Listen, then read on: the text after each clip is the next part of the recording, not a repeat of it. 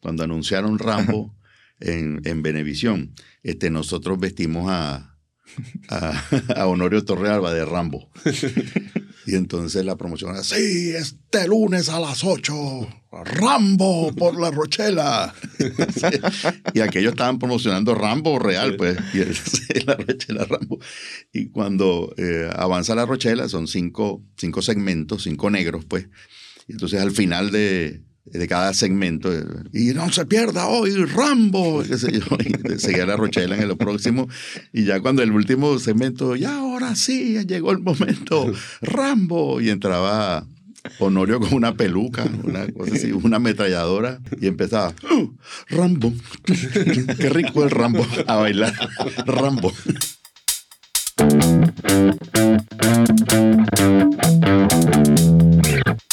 Estamos listos, ya arrancó. Estamos. Ya arrancamos, estamos grabando cuando estén listos. Bueno, aquí estamos con Emilio Lovera. Bienvenido, Emilio. Muchísimas gracias, Osvaldo Osvaldo Graciani. Graziani. Sí. Eh, ¿cuándo, cuándo, ¿Cuál es la diferencia entre Graziani con una Z y Graziani con doble Z en la pronunciación? Sinceramente no sé, creo que debe ser parte de la migración europea que poco va, poco a poco va eh, abandonando esos dobles letras, doble N, doble Z, y, y nosotros somos Graciani, pero de, de que no, que, no de- directamente de Córcega, que es el origen, sino de, de San Antonio, justamente San Antonio Ok. del Golfo, eh, con mucho antecedente venezolano antes de que realmente uno pueda conectar. O sea, yo, yo soy de los que no se puede sacar pasaporte europeo, a pesar del apellido. Entonces, eh, sí, es un... eh, yo creo que fue simplificar. Pero por la doble Z. Exacto. que, ah, no, no tiene doble Z, no puede sacar No puede ser. Falso. Eh, Eso de, de los, de los pasaportes, yo siempre dije, esto no está bien. Sí.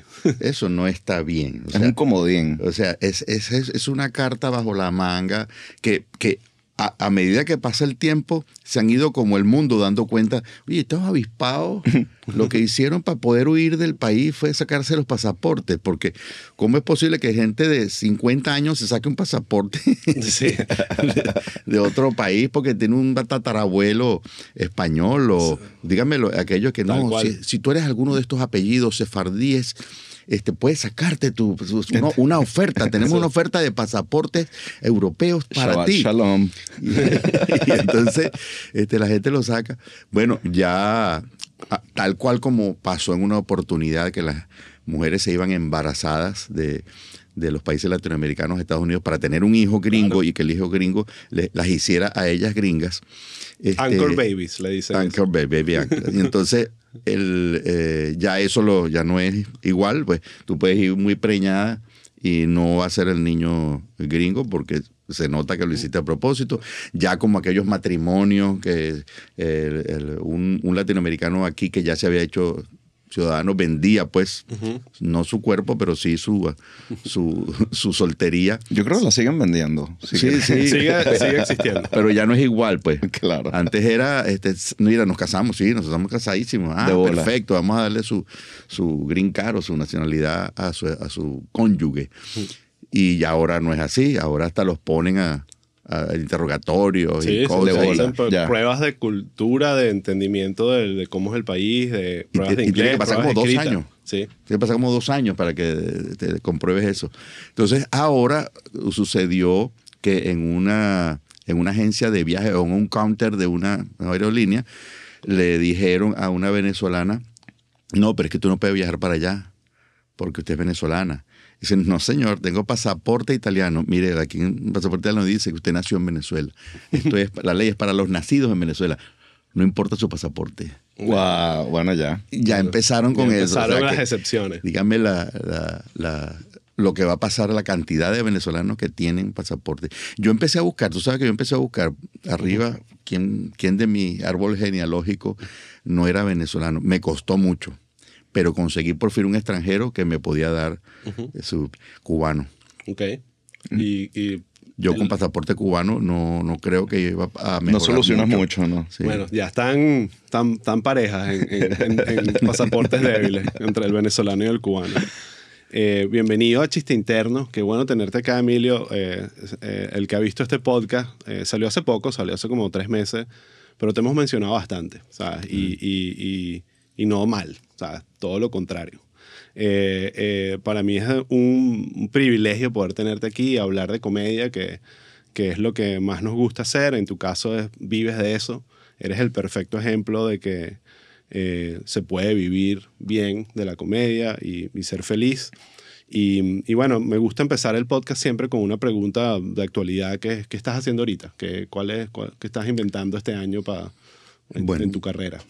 De, yo dejé de hacer televisión en el año eh, 2005 y retomé por tres años mientras me lo permitió el régimen, porque el régimen este, de alguna forma influyó en Televen para que no siguiera ahí, del 2011 al 2013 uh -huh. con otro, otra producción. Y ya, no, hice, no insistí más, porque de verdad se cerraron las puertas de la televisión y de la radio para mí en aquel momento. Este, nadie decía nada, todo el mundo estaba, eh, mira, el, el, en realidad el presupuesto que pasaste está perfecto, pero por motivos económicos no te podemos contratar. económicos. Entonces, pero, ajá, pero no entiendo, porque el presupuesto es motivo económico para, para que no me lo hagas. Pero si te gusta el presupuesto, sí, sí, está perfecto. Entonces me decían, me plan, pero por motivos económicos, ¿me, ¿me, entiendes? Que no podemos. Ah, ya, ya, ya. entendí. O sea, ellos estaban también amenazados de que no me, me dieran no, no para... el presupuesto del show, sino el presupuesto de ellos. sí. Exactamente. Bueno, total es que no, bueno, no hice más televisión. Este, también la televisión estaba en plena decadencia, digamos, arropada por, la, por las redes sociales y otros medios alternativos, por el cable, por, por, por todas esas cosas.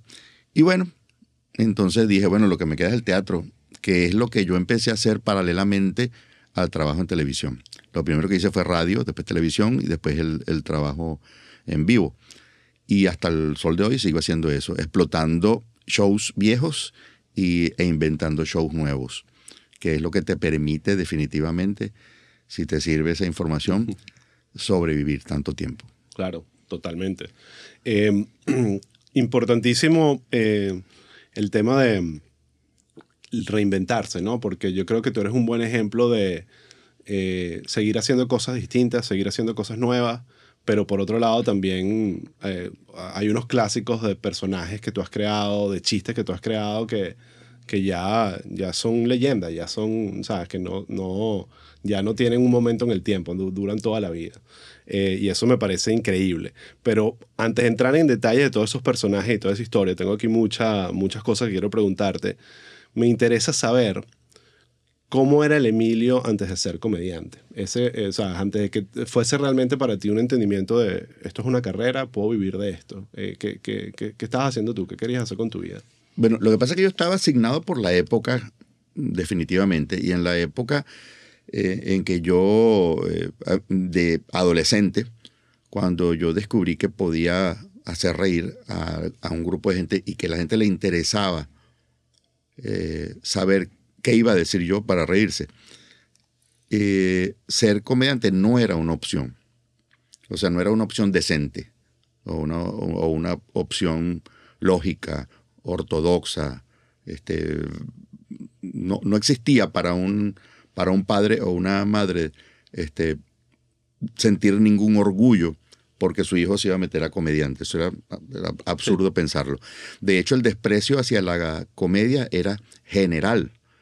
Eh, esto todo que está, tú, tú eres caraqueño, ¿no? Esto sí. Todos en Caracas. Sí, ¿no? sí, todo en Caracas. Yo nací en Caracas, mis padres nacieron en Caracas, mis abuelos nacieron en Caracas.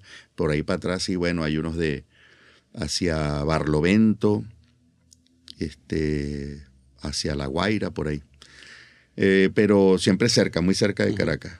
Y entonces, en, en, en ese momento, yo, yo, me di cuenta que, bueno, que no, no, existía un futuro en la comedia. Yo, de hecho, acaricié la idea de ser cantante de orquesta. Lo cual creo que te hubiese ido también muy bien. Eh, bueno, bueno me, me, me, me, parecía más, más lógico, parecía más respetable la, el oficio. Porque de estudiar, yo no, o sea, yo nunca encontré una carrera que dijera, bueno, yo, esto me encanta, me encanta. No, nunca, este, siempre quise ser guardaparque. Mm, Eso es lo que yo quería hacer. Este, pero Me presenté y todo, hice, hice lo posible. Este, el, Qué buen cuento. el jefe de guardaparques. ¿Ahí en llamaba qué? ¿En el Ávila? José Luis Rodríguez. No, eh, no, quedaba la sede del Instituto Nacional de Parques frente al Parque del Este. O sea, del otro lado del Parque del Este, cruzando la avenida Rómulo Gallegos en la entrada. Eh, Francisco Miranda, perdón. Y ahí este, empecé a, a- a hacer los trámites y qué sé yo. Y el, el director de Parques Nacionales me, me entrevistó. Y me dijo, ¿qué haces tú aquí? o sea, tú no, tú no, tú no puedes ser guardaparque. Dice, ¿Por qué? Pues es un trabajo de obrero. Tú no eres un obrero, tú eres un bachiller. O sea, tú vas a estar en la universidad, bueno, pero un guardaparque bueno, pues, por lo menos consciente. A mí me gusta. No, no, no, fuera, fuera, fuera de aquí. Te voy a hacer un favor, fuera de aquí. Y me votó. Wow. Wow. O sea, que a él le- probablemente le debemos Le damos un montón un, de un risa. montón como venezolanos a, a ese bueno, señor. pero yo tenía mucha ilusión de eso, me hubiera gustado y tal vez más adelante hubiera retomado cualquier otra cosa que pudiera hacer, porque en realidad yo no quería hacer, o sea, yo tenía inculcado que eso no era una cosa lógica. Yo entendí que se podía hacer algo la primera vez que me pagaron. Exacto. O sea, yo fui a Radio Caracas, este, hice algo en la, en la televisión. De hecho, hice una imitación de Ali Khan, eh, una narración en off. Y, eh, y- y trabajé como, como extra. O sea, este, me, me dieron una braga y me no, ustedes son los que van a, a embargar a este apartamento. Entonces, ustedes vayan entrando y saquen el. Tú el- fuiste a Radio muebles. Caracas porque, bueno, déjame ir a ver. ¿Cómo, cómo llegas ahí? No, bueno, no, la historia viene de antes. Eh, siempre en, en el colegio eh, habían los payasitos del salón, yo era uno de ellos, pero yo tenía mucha efectividad sobre los demás. Sí. Entonces, Me lo eh, imagino perfectamente. cuando salí de ahí, o sea, la gente mandaba a callar, calla, calla, voy a decir algo, y yo, y yo me daba mi bomba, pues, esperaba. Y cuando yo sentía el, el silencio, soltaba el- el- la frase, el pensamiento, lo que yo quería expresar, y aquello estallaba de risa. O sea, que tu primera audiencia fue el salón, de, clase. El salón de clase, esa fue la, La- primera los, audiencia. pla- la- la- los recreos, ese tipo de... Ni siquiera en los recreos, era cuando todo el mundo estaba reunido, concentrado en el... una cosa, era, era lo que yo aprovechaba para ¿Y te acuerdas qué era lo que hacías? Imitar, era más que todo la... podía imitar, pero siempre inventaba algo, o sea, una, una relación. Este, bueno, esto parece tal cosa con tal cosa. Y la gente, de hecho, me botaban de clase cuando había el estallido de risa, porque sabían que era yo. Exacto.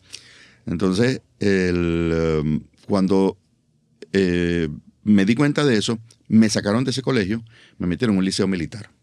Entonces, en el liceo militar, eh, digamos, una forma de drenar el estar encerrado fue hacer un volante informativo, un volante que se llamaba el Informón. Entonces, el Informón tenía, yo lo dibujaba, eh, tenía sus fotos de la página central, este, que era la página única, este, con sus textos, tenía eh, comerciales, anuncios, este, aviso clasificado. Una parodia de O sea, periodista. Una parodia de un, de un periódico. Y entonces, y lo, y lo pasaba. O sea, terminaba de dibujar y lo pasaba. Aquello era risa, risa, risa. Y entonces hay gente que se arrechaba porque, porque salía retratado ahí en algún episodio que había pasado en la semana. Y me pedían mucho el, el volante y yo los hacía. No, no conservo ninguno porque, Te iba a preguntar. imagínate, Claro. de mano Claro, en pues mano. se jodió. Se, se- se volvió un papel toalé. Sí. Este, y, pero llego donde mis compañeros de mi otro colegio, que, que me celebraban las gracias, y les llevé uno. Mira, esto lo estoy haciendo yo allá. Y bueno, de alguna forma ellos también tenían inquietudes de hacer cosas así. Ahí estaba Francisco Martínez, que mi amigo de la infancia, eh, escritor por 50 años entre, entre Radio Rochela y, y no tanto como 50, pero sí su- sus 40 y pico de años, entre Radio Rochela y, y Venevisión. Y junto a otros diseñaron un pequeño periódico, pero ya con hojas y, se le sacaba copia, que se llamaba El Incógnito. Entonces el Incógnito tenía ya una sección de cine, una sección de horóscopo, que nos encargábamos Francisco y yo, y los demás se encargaban de otras cosas. Seguimos con esa inquietud cuando entramos a la universidad, este, diseñamos otro llamado Megaterio. El Megaterio sí era una joya. Megaterio era una joya. Megaterio era muy parecido a Mad. Ahmad, perfecto. Buena referencia. Este, mm, tenía incluso unos dibujos extraordinarios, un dibujante fe- fenomenal. Otro de los dibujantes era Carlos Sicilia, wow. que dibuja también muy bien. Eh, Otra yo- leyenda, otra leyenda. Sí, sí, yo dibujaba, pero no tenía la, la, la super habilidad de ellos. Y bueno, y estaba Gustavo Grossman, Wow. que también estaba en ese, Lo conozco, sí. Alfredo Urbano, este que falleció, y Francisco, y bueno, y hicimos el megaterio. Entonces ya con este, con este número cero del megaterio de agosto de 1980, empezamos a buscar, ¿qué hacemos con esto? O sea, mira, ojalá que queremos verlo en la calle, queremos que la gente lo, lo ojee, se ría.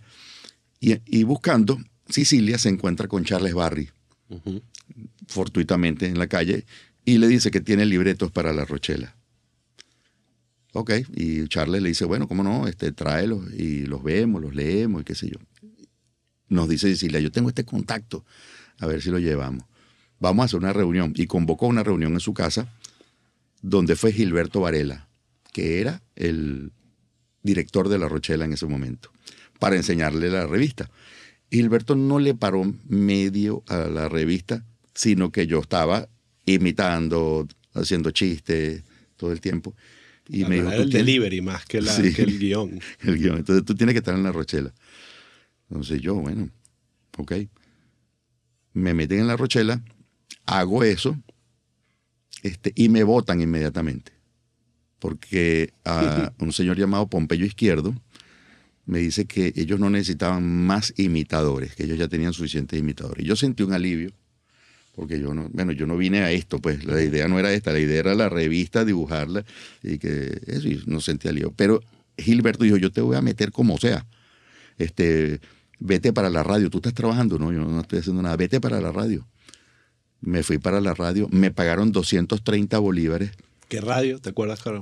Eh, bueno, eh, los 230 bolívares me los paga RCTV por la aparición esa pequeñita. Y después la radio que me contrata se llamaba Radio Cadena Diversión, que era una empresa que hacía eh, dos telenovelas radiales, mejor dicho, dos radionovelas y dos y un programa cómico que era Radio Rochela Radio. Ok. O sea, la gente siempre pregunta por qué dos veces radio. Bueno, no sé, Bueno. así se llamaba. Y me metió a trabajar ahí como mascota y me empezaron a pagar ahí. Entonces yo ahí fue que entendí, de Esto- se puede vivir, o sea, eh, no, es, no es mucho. Era 600 bolívares que para una persona sola no alcanzaban para nada, pero yo no... Es no- mucho, pero probablemente más de lo que te pudieses haber imaginado que hacer reír. Es que yo me imaginaba que no se pagaba. Exacto. O sea, no sé por qué, que eso era vergonzoso, pues. Sí. Y entonces ahí fue que empecé a entender, bueno, aquí, aquí están pagando, aquí este, este- esto es plata. Claro. Yo de hecho yo iba mucho para un, para un bar por esa época en San Bernardino, se llamaba Bar Los Guaros.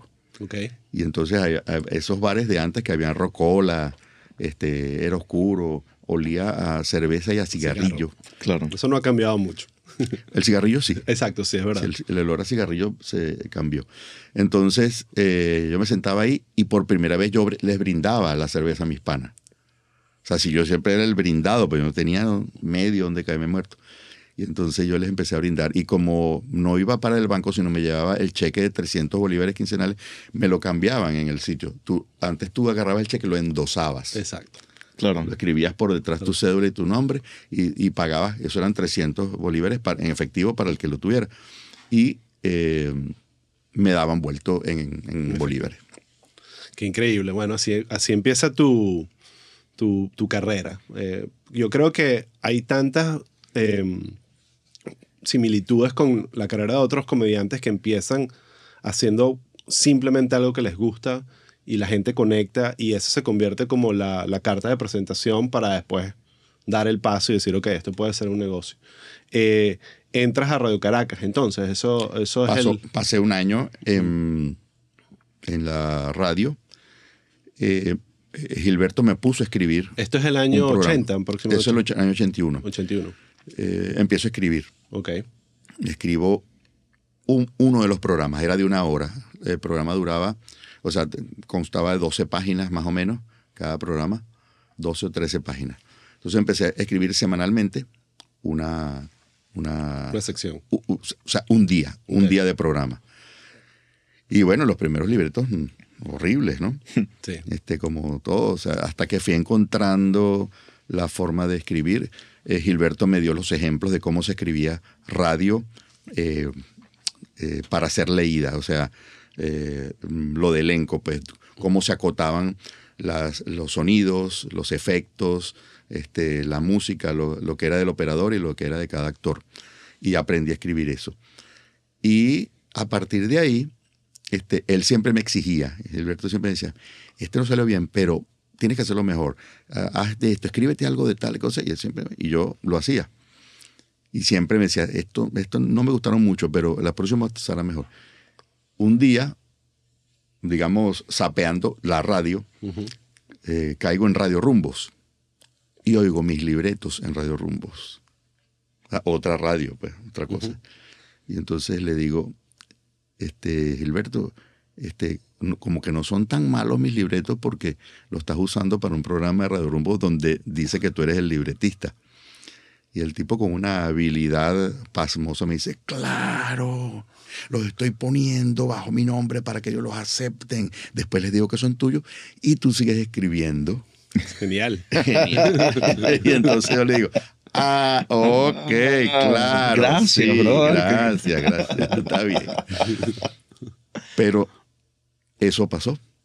O sea, eh, él renunció a la Rochela por alguna razón, se fue del país y yo quedé escribiendo este, mi programa eh, de una hora de Radio Rochela Radio y los cinco programas de media hora de Radio Zaperoco Radio, que era de Jorge Citino y Nelly Pujol, Pujols. con un elenco.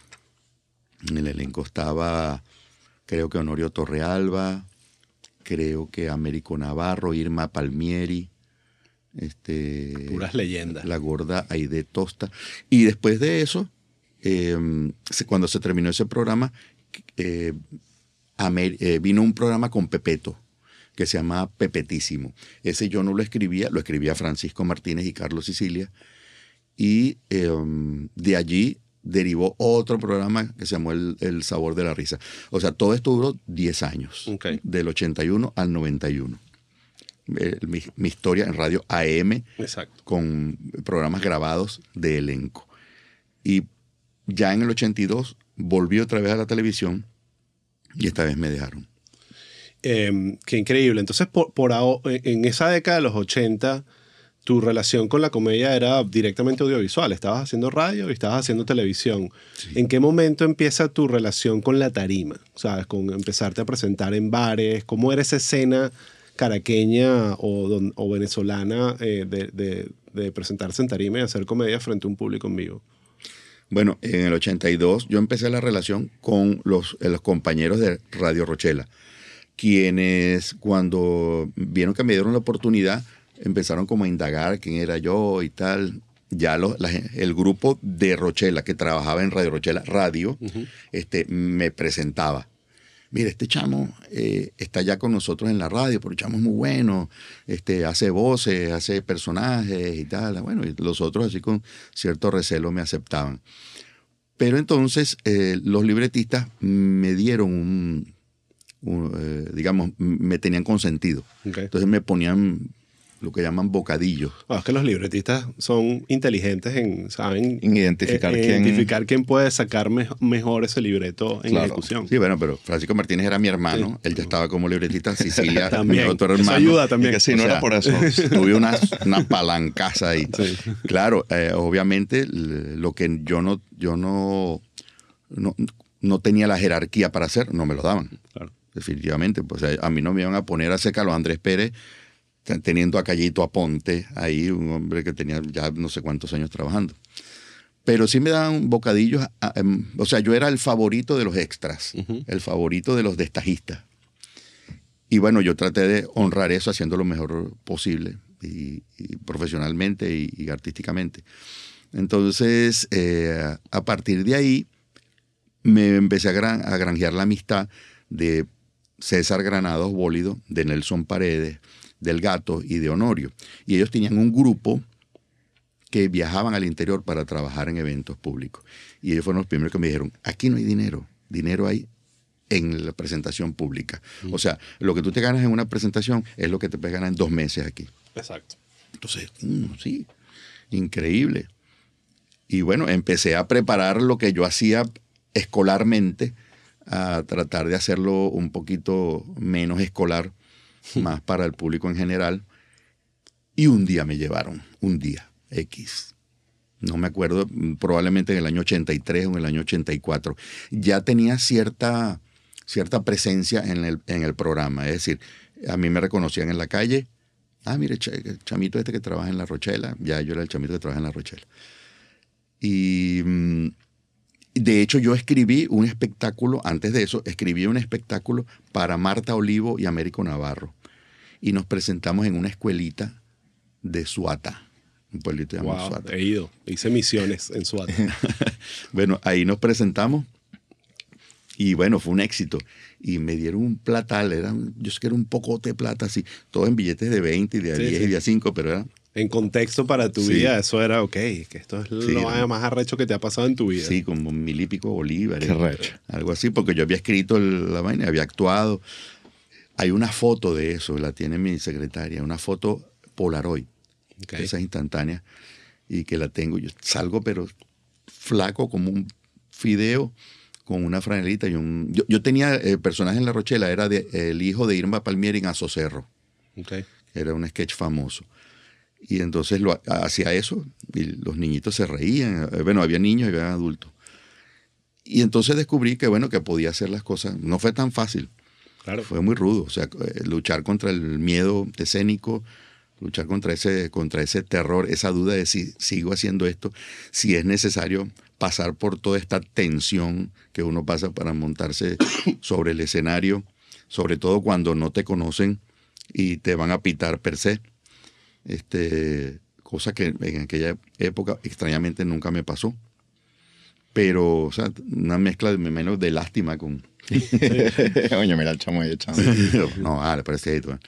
Y entonces, pero sí, esta relación con estos humoristas, con estos comediantes que viajaban, me dio la oportunidad, eh, por encima de la oportunidad que se está dando ahora, de no hacer el espectáculo en una zona de confort, sino que yo me fui a Los Leones de una vez. O sea, me presentaba en Caracas, en un sitio chévere, y me presentaba en San Antonio el Táchira, y me presentaba en Tucupita, y en Maracaibo, y en Valencia, y en Puerto Cabello, en Cumaná. Y empecé a viajar, a viajar todos los fines de semana con ellos y después solo. Wow. Y es, esa, estamos hablando de años 80, pues. Sí, años 80. Ahí promoción que o, ayudaba mucho eso, como tú decías, que te estuvieran viendo en televisión. eh, Estoy seguro que eso tenía una influencia, pero, pero no, era la, no había Twitter, ni Facebook, ni nada de eso para Nada de show eso. Eh, Era nuestra gran red social, era la televisión. la televisión. cosa que yo- a la que yo había accedido con muchísima, muchísima suerte, porque obvio, yo pertenecía a un pequeño elenco de que en aquella época eran entre 20 y 30 personas, este, y probablemente el otro grupo o el otro chance que había de estar en esa red social era Venevisión, que tenía el programa de Joselo Claro. donde José lo era el rey. La, la ventaja de la Rochela era que era más democrática. Sí, no, Había- no había un, un líder principal. era- habían varios líderes. Exacto. Habían, habían los, los intocables, Callito, Bólido, Pepeto, Pepeto. Charles Barry. Esos eran intocables, esos eran tradicionales, eternos. Y estaba otro grupo que estaba bien, bien ubicado, Nelson Paredes, Honorio Torrealba. Nene. Quintana. No, Nene entró después. Cuando yo entré, ese era el grupo. Y, y nosotros, pues, que era como lo- la población flotante Exacto. que a veces nos votaban, a veces nos reganchaban. A mí me votaron dos, dos o tres veces. Eh, una, una de las cosas que la gente no, por lo menos mi generación que no conecta bien, era porque yo me acuerdo de La Rochela y para mí La Rochela es igual a Emilio Lovera, a Laureano, por mi edad, ¿no? Eh, pero La Rochela, eh, incluso en esa época, ya era un programa medio legendario. Es un programa que arrancó en los años 60 aproximadamente, ¿no? Sí, en, en el 59, de Exacto. hecho. Entonces, eh, eh, no, no, eso i- implica que ya incluso para ti en ese momento era un, me imagino que un prestigio importante entrar en un programa que ya tenía Eh, yo siempre digo, en, en Venezuela habían dos programas para mí, o de mi, mi recuerdo, que literalmente eran el- el- la, estaban asociados al día. Estaba Sábado Sensacional los sábados y Rochela los lunes. Era como que eso era intocable. Los lunes a las 8 de la noche no había otro plan. plan, claro. Y era, y era, y, y- y por mucho tiempo asumo yo que, que los otros canales básicamente sufrían eh, de la existencia de La Rochela a las 8 de la noche. Después eso cambió y hablaremos de eso porque Sí, obviamente bueno. La Rochela no terminó como, como, como, como hubiésemos querido, ¿no? Claro. Venevisión estrenaba películas los lunes a las 8. Exacto. Tratando de, y, no, y probablemente no lograba Sí, no, no. sacar, sacarlos a ustedes del número uno. Nosotros eh, recuerdo que este, cuando estrenaron Rambo, cuando anunciaron Rambo en, en Venevisión, este, nosotros vestimos a, a, a Honorio Torrealba de Rambo. Y entonces la promoción era, sí, este lunes a las 8, Rambo por la Rochela. y aquellos estaban promocionando Rambo real, pues, y la Rochela Rambo. Y cuando eh, avanza la Rochela, son cinco, cinco segmentos, cinco negros, pues, de, de cada programa. Y entonces al final de, de cada programa, eh, de cada segmento, el primer negro, pues, y no se pierda hoy Rambo, qué sé yo, y seguía la Rochela en el próximo, y Albi recuerde que ya viene Rambo. y ya cuando el último segmento, ya ahora sí, llegó el momento, Rambo, y entraba Honorio con una peluca, una cosa así, una ametralladora, este, un pantalón todo roto con unas botas militares y todo lleno de, de- de- de sucio y de grasa Y el de cuerpo. Y empezaba, "Oh, Rambo, qué rico el Rambo, a bailar. Rambo, qué rico. Qué belleza. Eh, tum, tum, La gente, eso, madre". Eso, ves, es que eso es otra historia de la, de la, de la televisión venezolana y la comedia. Ue- Antes de entrar en la Rochela, porque quiero hacerte muchas preguntas, porque para mí ese programa fue muy influyente en mi vida y en las cosas que hice después. Había, eh, eh, investigando un poco, que con este podcast he estado mucho en conocer la comedia venezolana más allá de mi generación.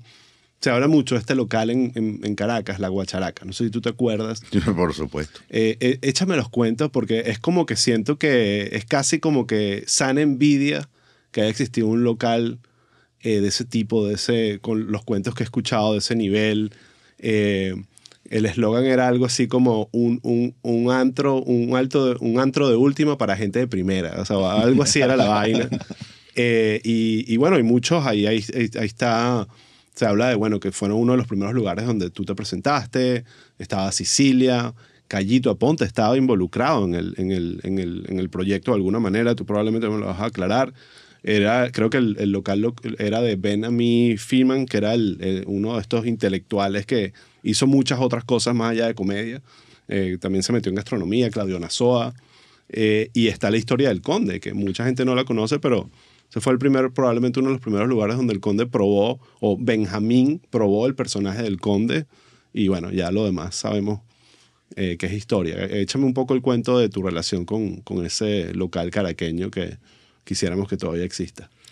Sí, definitivamente no ha existido, este, digamos, en mi, en mi historia, un local como la Guacharaca.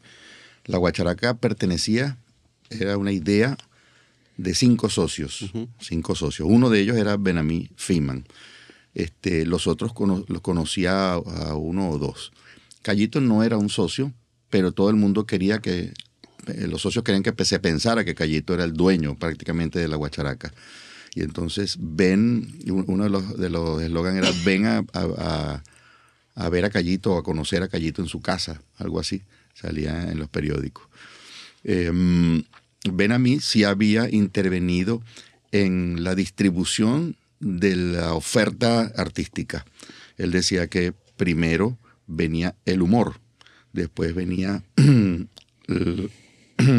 la magia, después la música y el sexo. Ahí presentaban lo que llamaban antiguamente un striptease, que es una mujer que se va quitando la ropa y al final queda sin nada, pero tú no le ves las partes pudendas. O sea, no le ibas a ver un pezón ni le ibas a ver un vello púbico. O O sea, porque ella bailaba de forma que siempre lograba taparse de esa parte. Y eso, de verdad que era, para mí era, era un arte porque era imposible. La tipa hacía todo, era genial. Aparte una tipa de estas que tiene un cuerpazo. Después este, venía otra que sí se dejaba ver mucho más. Entonces ya hubo como un cambio ahí de, de pudorosidad, pero era otra, otra, otra chica. Había danza árabe con una colombiana que se hacía llamar Cherezade, que era una tipa que tú le veas la cara y dices, tipa tiene que ser de Egipto. Esta tipa no puede ser de aquí cuando hablaba, oiga, ¿y por qué no han puesto la música? Mire, porque era colombiana. este, mm, pero muy simpática, muy chévere. Por supuesto, Corita es una famosa maestra de danza árabe. Eh, estaba el mago Sonny Fontana, estaba el mago Sullivan, en la música estaba eh, la orquesta de Andy Durán, eh, habían mariachis los días que trabajaba Callito, porque Callito cantaba canciones tipo de Jorge Negrete con mariachi, y el resto era comedia, comedia, comedia. Se presentaba Claudio Nazoa, me presentaba yo, se presentaba el Conde del Guácharo, se presentaba el mismo Callito y muchos otros. El pájaro Fran Guevara, que no, no, vive en Venezuela ni siquiera allá, hace muchos años. Este, bueno, se me escapan otros, Luis Rivas, este, muchos. La, cuestión empieza cuando, cuando inauguran la Guacharaca. Yo me encuentro trabajando junto con Simón Díaz, Callito Aponte, Claudio Nazoa, José Rubens, que se llamaba a veces José Rubens y a veces Pepe Tanguete. Un guitarrista que le decían Piñerúa y Toña Granados. Toña Granados, una cantante portentosa. En un restaurante de un gallego que quedaba en la avenida Blandín de la Castellana, que se llamaba Los Arrieros. Entonces ahí nos presentábamos, a mí me tocaba los miércoles y a veces los jueves, con mucho éxito, con mucho éxito allí. Eh, y entonces eh, llega un día que la carta la había dibujado entre Callito y Simón, la carta de ellos.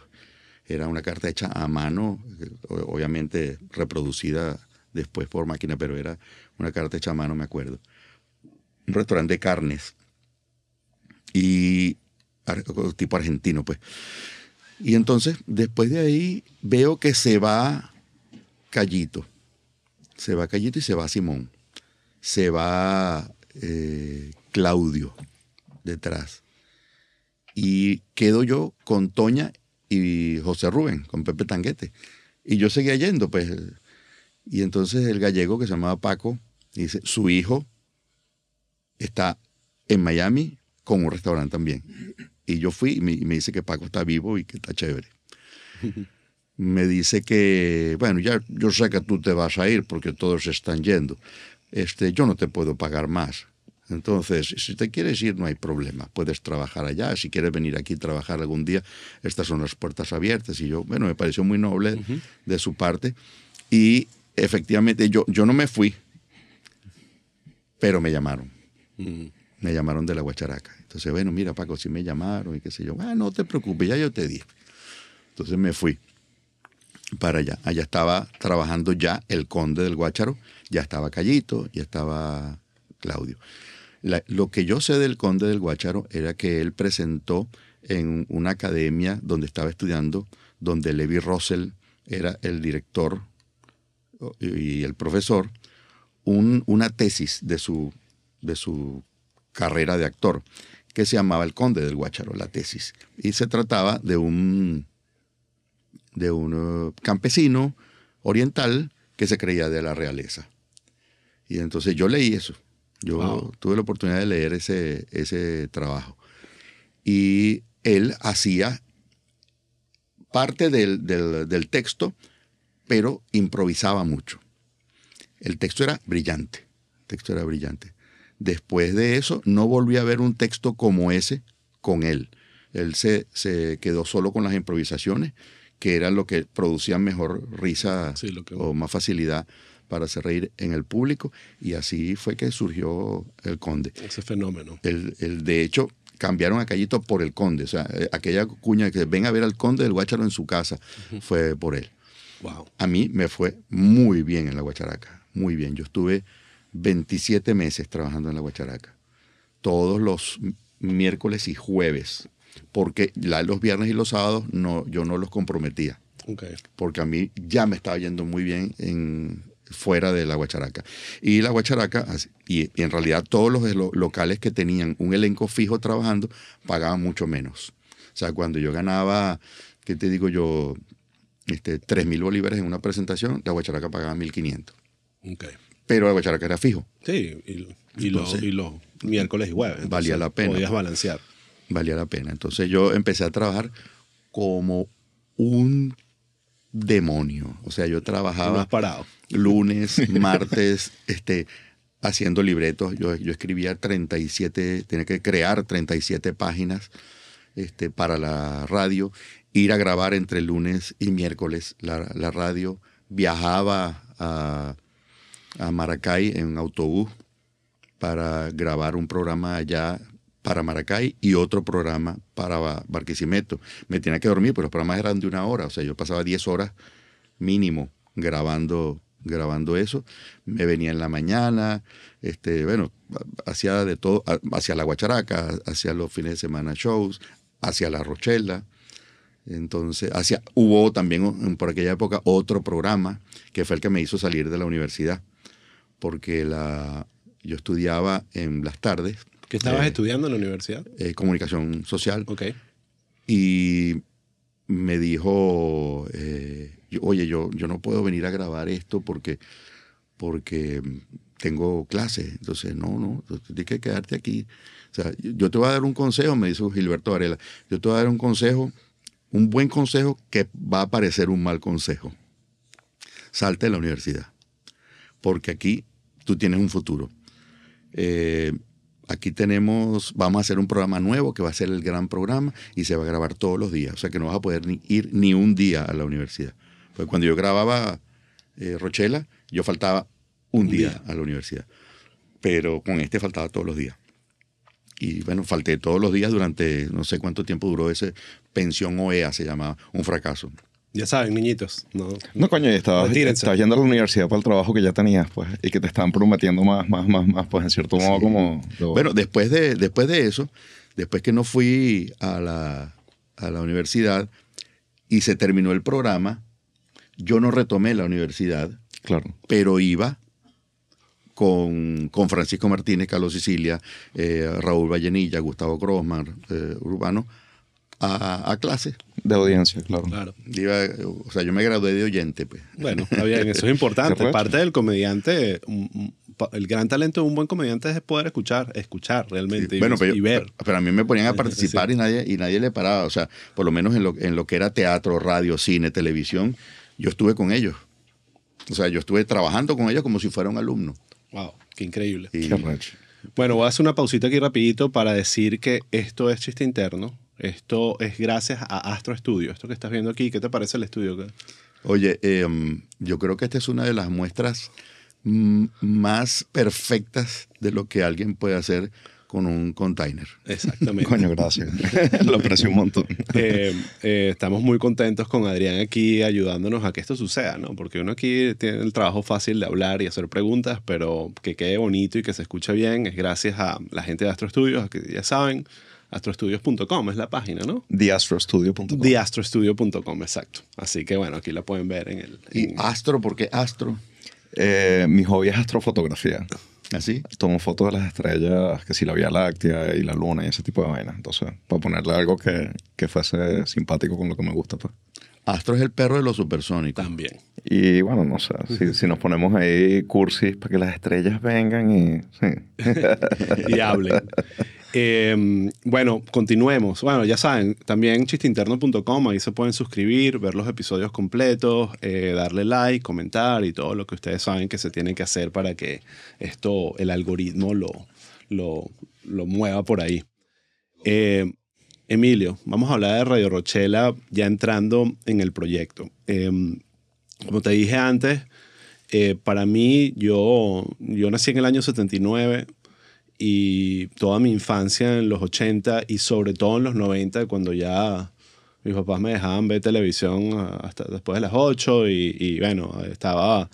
Para mí la Radio Rochela era, era lo más importante para mí de la semana. O sea, era, era el, el, el, el momento ideal. O sea, sentarse ahí a ver televisión y ver sketches eh, con una gran cantidad de comediantes, eh, donde obviamente estabas tú, pero había muchos. Aquí eh, anoté una lista de, de los que yo recuerdo que, que, me marcaron. Obviamente Pepeto, a mí me da mucha risa Pepeto. Y sí. Pepeto es del, realmente uno de los originales, ¿no? De sí. la Rochela. Ese, eh, cuando sale en el 59, ya Pepeto estaba involucrado en el proyecto.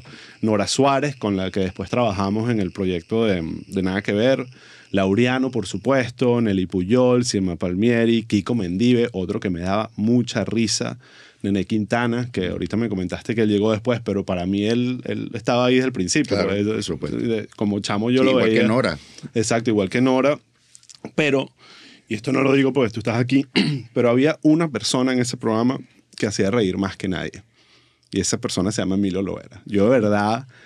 Eh, todos los sketches que tú hacías, y ojo, no era solo tú, era el ensemble y cómo la dinámica con los otros actores, por ejemplo, que anoté mis favoritos, no, obviamente había muchos más, pero Los Portus, que era con Nora Suárez, eh, Los Boperó, con, con Nene Quintana, eh, Los Colombianos, Perolito, Daguito, ¿te acuerdas de Daguito? Ese sí, era un clásico. Además hay una conexión ahí con, con de Daguito, con el cuento, no, o sea, no sé si es una conexión, pero es un personaje similar a al, al, al, cuento legendario del carro de Drácula.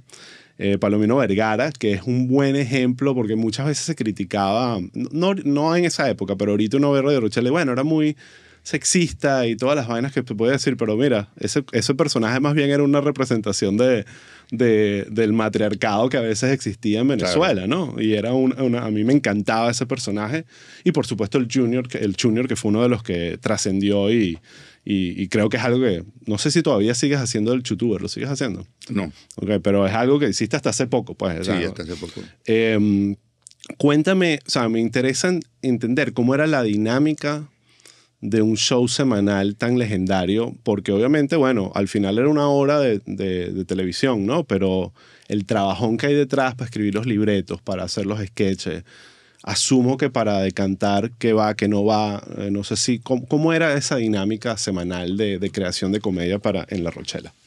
Bueno, eh, La Rochela la conformaban el, el eh, productor general, este, quien tenía sus asistentes el productor general convocaba a reunión semanalmente a los escritores. Este, estos escritores mmm, traían ideas este, y en la reunión se decidía qué ideas se iban a hacer y quién las iba a escribir. ¿Esto qué día de la semana sucedía? Asumiendo que los lunes era... Los lunes. Exacto, los lunes se hablaba del que venía. Del, del que del, venía. Del que, o, que, venían ocho días. Exactamente. Entonces, lo, eh, los lunes decidían que iban a escribir y empezaban a escribir. Eh, ya en la reunión los asistentes habían anotado qué cosas se necesitaban para montar los decorados de los sketches que se iban a hacer. O sea, mira, se va a hacer, este, ponle tú, este lunes, el próximo lunes vamos a hacer este, la parodia de Sábado Sensacional. Entonces ya el asistente escribía eh, en la pauta para bueno, hay que pedir a, a, los servicios de producción que se vaya a montar el decorado de Sábado Sensacional. Uh -huh. Hay que pedirle a, ya se sabía, lo que ya, lo que ya se estaba sobreentendido era que se tenía que pedir el vestuario de Amador Bendayán para Honorio Torrealba, que era el que hacía Amador Bendayán. Y así, todas uh -huh. esas cosas. Se escribía y se entregaba antes del martes. O sea, y el, el, martes de la mañana ya ellos, ellos escribían en la noche del lunes. Exacto. En la tarde del lunes. Ellos, ellos escribían y traían el material. Entonces este, este libreto se desglosaba. Al desglosarlo, eh, se iba todo ya final, o sea, pedidos finales a maquillaje, a vestuario, a, um, utilería, a ambientación. Eso ese departamento tenía un nombre, bueno, carpintería, a todo, para que ellos entonces fueran montando en el estudio eh, todo para que estuviera listo. Luego los libretos, se cuando se terminaban de entregar los libretos, se um, multigrafiaban y se, se, dejaban ahí para cuando los actores los fueran a buscar. Nadie lo iba a buscar. Los actores lo buscaban cuando iban a grabar. O sea, yo aprendí a tener una memoria de corto plazo ahí. Ok. Este, y después lo, lo- viendo el resultado, pues repetían, hacían las cosas. Pulían. Exacto. Ha- Había otro que era mucho más, o sea, Roberto Gómez Bolaño, cuando visitó Venezuela, pidió ir a La Rochela. Y una de las preguntas fue, ¿cómo lo hacen? Entonces cuando se explicaron cómo hacían, él piensa, eso es un milagro. ¿Y por qué? ¿Cómo lo hacen ustedes? No, nosotros escribimos, escribimos, después que se- escribe, hacemos una lectura del libreto dramatizada con todos, con todo el elenco y estando el director allí. Después, eso es un día y ya se va todo el mundo a su casa. Después al otro día hacemos una prueba por cámara en el estudio. Se hace una prueba por cámara de todo lo que se va a hacer y al otro día se graba. Ustedes llegan, ¿cuándo les entregan el libreto? No, no, lo tengo que ir a buscar. ¿Y cuándo lo graban? No, ahorita cuando lo llegue, lo, me lo estudio. No, mames. Entonces, bueno, estábamos acostumbrados a eso. No- ¿Cuándo grababan? eh, ¿Qué momento, qué día de la semana grababan? Originalmente se grababa los viernes, cuando los rocheleros, porque, porque digamos, era lo más cerca del lunes para tener actualidad. Actualidad, que era siempre importantísimo. Sí, cuando, cuando la Rochela se dio cuenta que lo que más daba rating era los personajes, no era la, La actualidad. la actualidad, sino los personajes, y que todo el elenco que se quejaba de que no ganaba suficiente dinero estaba pidiendo los viernes, estaba saliendo antes para ir a trabajar, decidieron hacerlo los jueves. Ok. Entonces pasamos muchos años grabando los jueves. Después hubo una época donde se cuestionaban a los, a los comediantes de Rochela porque ellos iban una sola vez a la semana a grabar y, ga- y ganaban plata. Esto era una queja de los, de, los, de los dramáticos que iban los cinco, seis días de la- a, la semana y, y ganaban lo mismo o menos que muchos de los rocheleros. No que todos, porque había rocheleros muy mal pagados. Y entonces empezaron a citarnos más. Pues vamos a, vamos a repartir la grabación entre miércoles, jueves y viernes. Entonces, oye, era, era más difícil. Aunque obviamente, como uno no salía en todos los sketches, probablemente yo iba solo un día o dos. Difícilmente iba los tres días. Eh, bueno, pero, pero para completarlo, este, una vez que el programa se, se grababa, entonces se, se enviaba a edición, posteriormente a musicalización y después la lata al aire. Al aire. Increíble. Yo, como gocé ese, tus personajes, de verdad. me- o sea, fue muy influyente, fue muy influyente, pero me interesa y sobre todo por la naturaleza de este podcast, entender qué, qué había detrás. Es muy importante hablar de todo lo demás, más allá del talento que, que, que involucra poder montar un, un programa como es, un programa de televisión, desde los guionistas, los jefes de los guionistas, quienes estaban detrás ahí ordenando esa locura, eh, los Sí. utileros, todos este, productores, camarógrafos, hay tanto esfuerzo y por supuesto siempre el crédito se lo lleva el que sale en pantalla y todo eso, pero hay, eh, para hacer comedia, sobre todo televisión, una hora a la semana, eh, de alta calidad, eh, requiere un trabajón y un gentío. ¿Cómo era eso? Háblame del tema de los jefes de guionistas.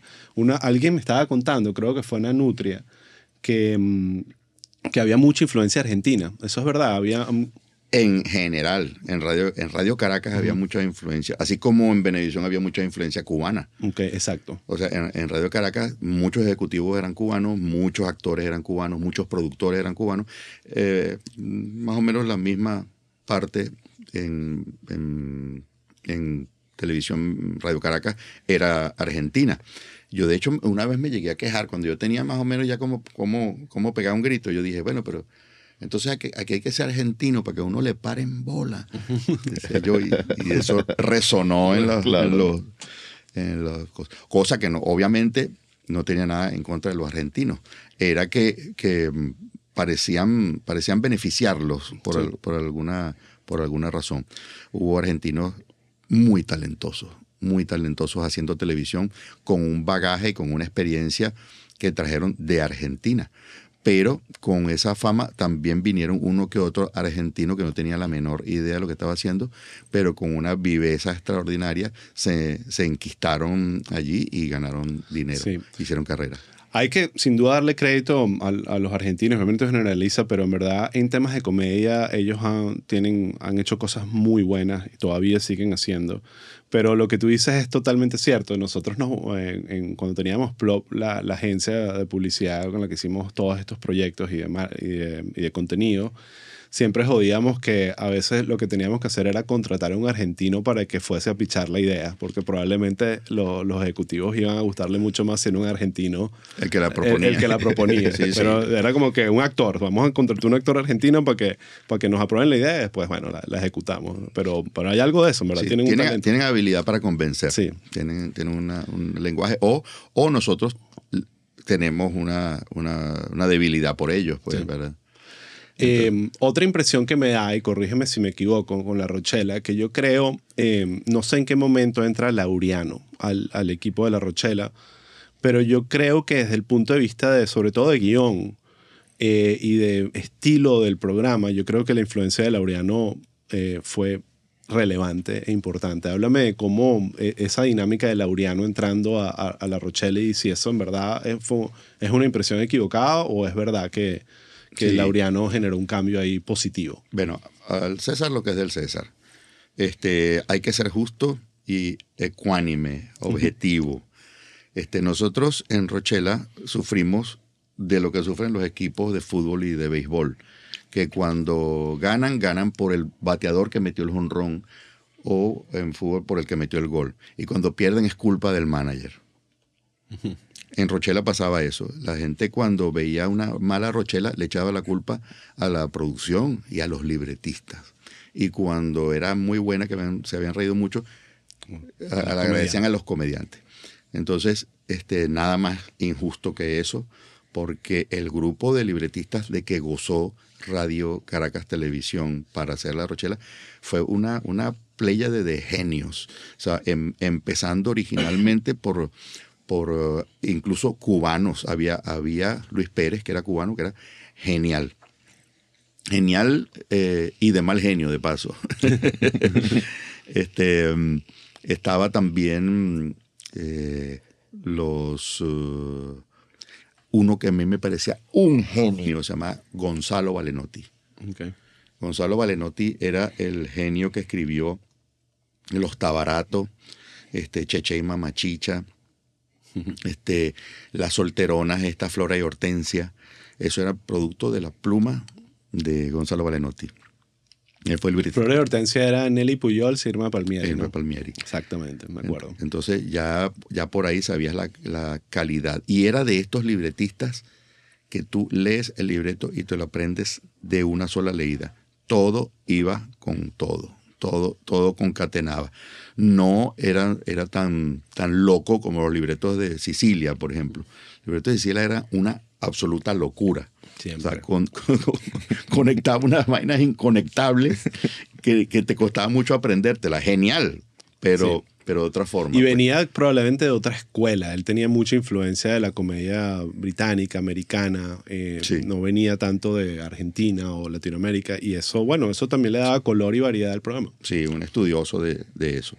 Este Francisco Martínez, que probablemente uno de los más prolíficos junto con Tirso Pérez León de escritores, era, era, era efectivo, muy rápido para escribir.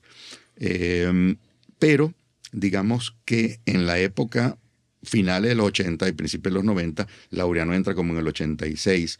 Laureano empieza a ser un, eh, eh, invitado por La Rochela para que hiciera a eh, Eduardo Fernández en la época electoral. Y entonces él tenía habilidad de comedia, era el payaso de su salón también. Eh, bueno, lo hizo y lo hizo muy bien, de hecho. Lo contrataron para Muñecotes, una serie de títeres que era con la cuestión electoral también en aquella época. Pero eh, su habilidad con los libretos fue lo que lo hizo permanecer en la, en la Rochela en principio. Él este, marcó un hito y un cambio este, muy, muy radical en la Rochela, que se notó en, en las encuestas. Cuando, antes de entrar Laureano a- al grupo de escritores, La Rochela era considerada un programa eh, machista, vulgar, chabacano y no apto para menores de edad. Entonces, pero exitoso. ¿Por qué? Porque en la época de la Rochela, en las casas había un televisor y el papá que llegaba del trabajo quería ver la Rochela. Y mandaba, tenía Entonces, el control. tenía el con- bueno, no había control, pero tenía el control de la familia. No había control remoto todavía. Y él ponía su televisor blanco y negro este, en, la, en la sala, que era donde estaba el televisor, y todo el mundo tenía que ver la Rochela. Y las encuestas eran puerta a puerta. Las encuestas veía, este, buenas, disculpe, ¿qué qué canal le están viendo? Estamos viendo La Rochela. ¿Cuánta gente lo está viendo? Bueno, mi papá, mi mamá, yo y tal, y que se yo, ah, ok, perfecto. ¿Qué, ¿Cuántas hembras son? Tanto, cuánto, ¿qué edad tienen? Tal, y se iba. Eran muy específicas y muy reales, aunque ah, por supuesto que puede haber habido un porcentaje que dice, no, aquí de- decir una mentira, no, no, no, no, estamos viendo nada, y si lo estaban viendo, o cualquier otra cosa. Sí, en el mundo de la televisión el tema de los ratings ah, era lo que hacía que los, ejecutivos tomaran decisiones. Pues era algo muy importante ver cómo le iban a esos shows. Pero entonces sabían que sí estaban viendo La Rochela, no estaban viendo otro canal, pero no lo estaba viendo mamá, no lo estaba viendo la hija. Cuando entra Laureano y me dan a mí patente corso de crear personajes, ocurre un cambio en, en- en en esas mediciones. Primero, se involucra la mujer. La mujer empieza a ver Rochela. Luego eh, se involucran a los niños y por otra parte se dieron cuenta que se involucraban los, eh, todas las clases sociales. O sea, ganábamos en A, B, C, D y E. En las cinco clases sociales que El programa perfecto. el programa, eh, llegó a ser el programa perfecto. Mira, esto lo ve todo el mundo. De hecho, una vez eh, en una rochela normal, que recuerdo que salió eh, los enanitos colombianos que yo hacía, el enanito colombiano y eh, los operó en una época Clásico. de oro. De oro.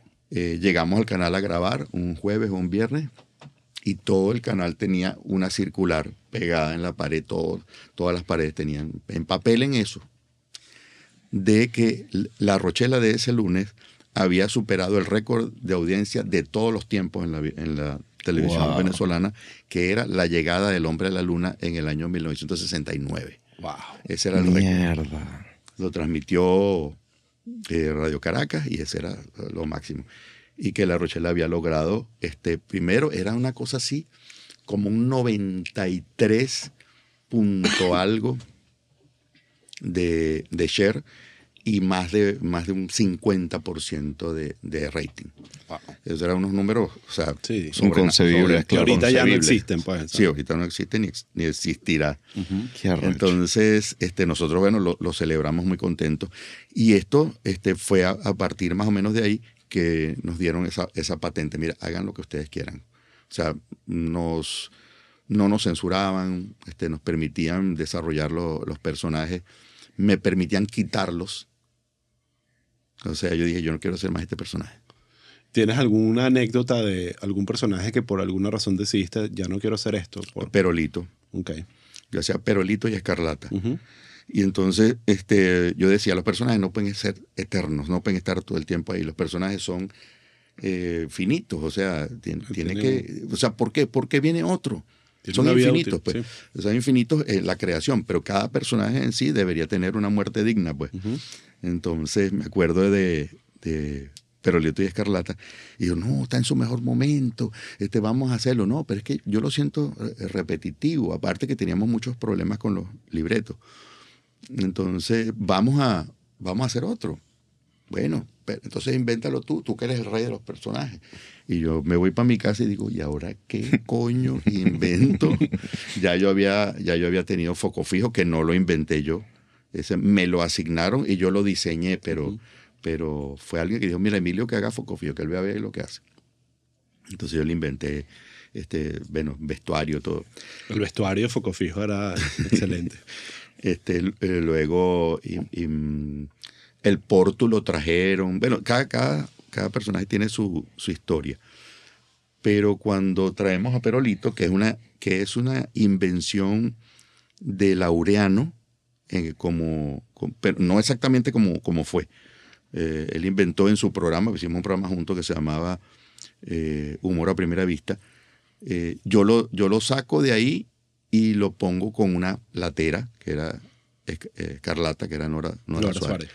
Entonces, pero cuando digo, "Coño, ¿cómo vamos a cambiar esto? ¿Qué, ¿Qué voy a hacer ahora después de esto? Y bueno, algo se me ocurrirá. Nos dieron vacaciones de fin de año y en enero yo llegué con un personaje que se llamó el Junior. Wow. y entonces ahí les demostré, viste que sí se puede. De bola. Viste que sí se, sí se puede. Y después mm, trajimos a Palomino Vergara, el macho que se respeta. Y, y bueno, ya habíamos hecho los Guaperó, ya habíamos hecho Caperufrino, ya habíamos hecho eh, Happy Harry, ya habíamos hecho siempre. yo, hay muchos personajes. Sí, lo, lo Daguito, yo me acuerdo mucho de Daguito. Ese, ese era un personaje que me daba mucha risa. No, y es, y es muy arrecho porque obviamente estoy pensando que tuvo la resonancia que tuvo porque estaban tocando con la cultura venezolana, pero en retrospectiva también la moldearon, burda. O sea, la gente agarraba frases del show, la gente se expresaba de la manera como ustedes se expresaban y creo que el impacto que tuvo en el país fue una vaina. Sí, bueno, macho Sin que se respeta. Es Tal una cual, por eso lo digo. que, Sí, que bueno, quedó el- para el- siempre. Yo creo que el impacto violento fue los Guaperó. Sí. O sea, lo Guaperó es, es ese, eh, esa cuestión que pasó históricamente que se saturó tanto la gente que, que ya no lo quiere recordar. Sí. que se olvidan. Entonces eh, van recordando los menos, los que menos, menos Impacto. De, de impacto, pero fue un impacto muy violento. Claro, como es O sea, yo, yo recibí una circular del colegio de mi hijo donde decía que eh, está prohibido terminantemente responder a los profesores con me encanta, me encanta, me encanta. Cosas así. Sí, sí, O sea, sí. Insólitas. que, que tú lo lees y, y sientes un pequeño orgullo a De pesar de que no necesariamente es una- un buen mensaje. Porque por otra parte, era absolutamente inocuo e inofensivo. O sea, lo que pasa es que eh, molestaba al Claro, profesor. Este, saquen una hoja porque vamos a hacer un examen. Me encanta, me encanta, me encanta. ¿Quién dijo eso? Yo, profesor, ¿por qué lo dijo? Pues, Bueno, pues me encanta, me encanta. me encanta, me encanta.